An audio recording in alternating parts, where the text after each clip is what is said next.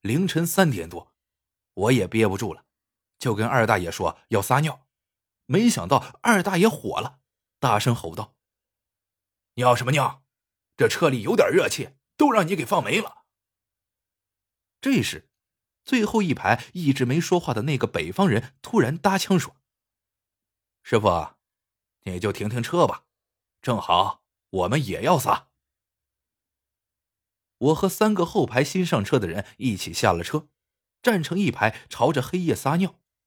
这时地上已经盖了薄薄的一层雪花，这三个人撒尿撒了足足有三分钟。我都上车了，他们还没撒完。撒完尿回来，雪花慢慢大了起来。二大爷减慢了车速，眼看天快亮了，快到江苏宿迁了。我困得不停的打盹。二大爷却有一搭没一搭，不停的跟我找话说。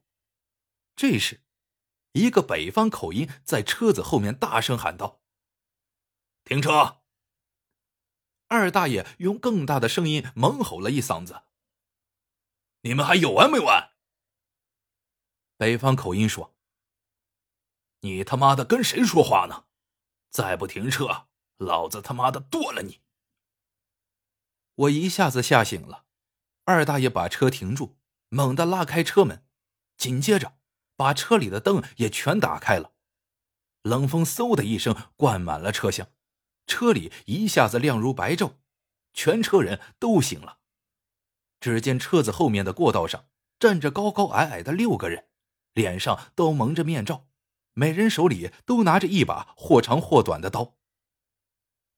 我咽了口唾沫，心想：天哪！遇上抢劫的了，怪不得他们一直蒙着头，不让我看见他们的脸。领头的劫匪往前走了一步，对全车人说：“明人不做暗事，今天哥们儿就是要钱，有多少拿多少，要命的就别要钱，要钱的就别要命。”说完，刀尖指着我说：“卖票的小屁孩，你包里有多少钱？”我心里有数，一会儿你要是敢藏起来，看我怎么收拾你。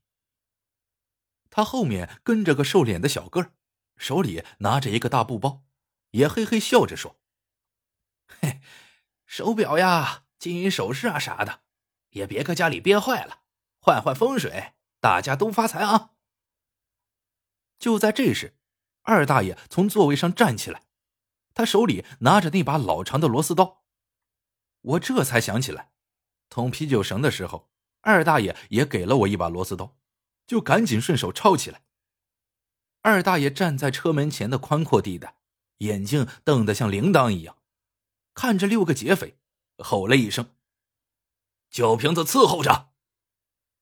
只见车里呼啦啦的站起来八九个手拿啤酒瓶的乘客。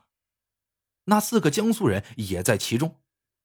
二大爷从吓呆了的大学生脚下抄起一个酒瓶子，手腕一摆，啪的一声，把酒瓶的底部砸在上下床的铁栏杆上。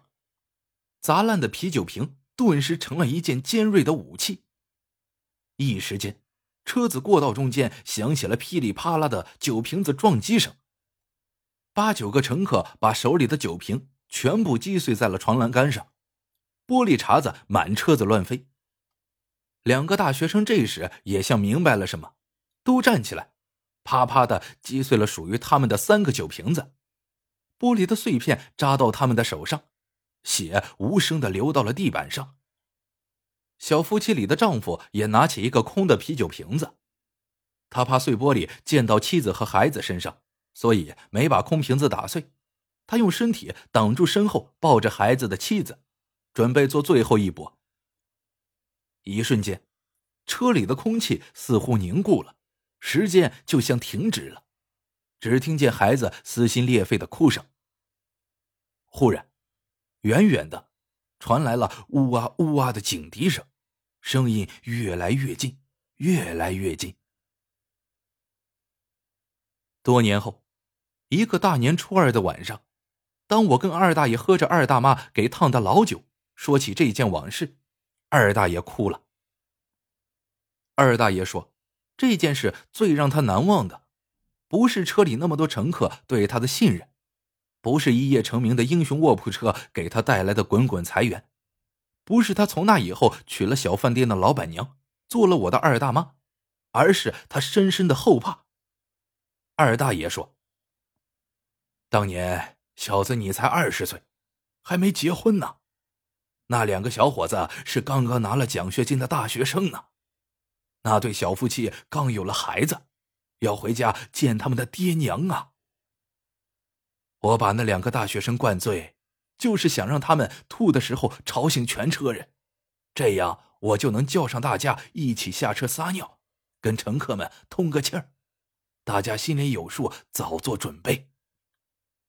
小子，当时我让你憋着尿，是让你别睡着了，没想到那些劫匪也要撒尿。我只得停车啊！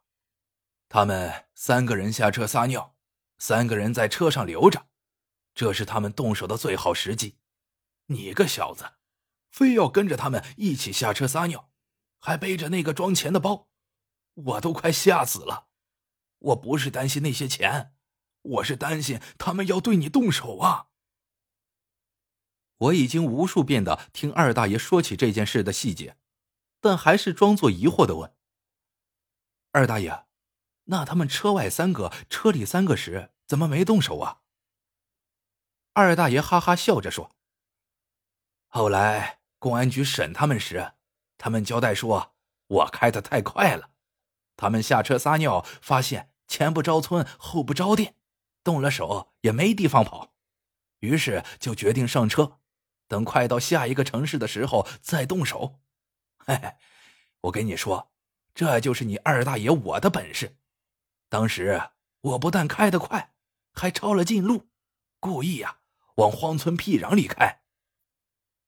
二大爷喝醉了，二大妈做的酒菜还像当年一样好吃。二大爷真有福气，当年没有电话，二大妈在大年初二的晚上一口气花了五个多钟头，跑了七十多里地，到县公安局报警，要求警察出警。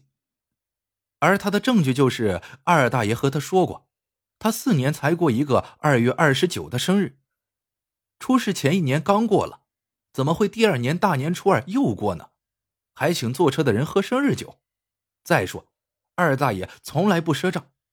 二大爷说过，一个女人家开饭店，做的饭菜又这么好吃，谁欠账谁就是王八蛋。二大爷他呀是绝对不会当王八蛋的。二大妈还说。二大爷爱车就像爱他的命一样，没事绝对不会使劲踩那十几脚油门才把车开走。二大妈最后说：“如果警察追上了二大爷的车，发现根本就没事，他呀就把饭店赔给公安局，值班警察这才相信他，同意出警。”这时候，我想起一个多年来的疑问，于是就问二大妈。其实二大爷怀疑那些人也是出于他的经验和直觉，你就这么相信他，把饭店都给押上了？二大妈笑了，说道：“小子，其实那时候我已经喜欢上了你的二大爷，也多亏了那次共患难，才让我们呀捅破了那层窗户纸。”各位小伙伴。这个故事到这里就结束了，我们下个故事见。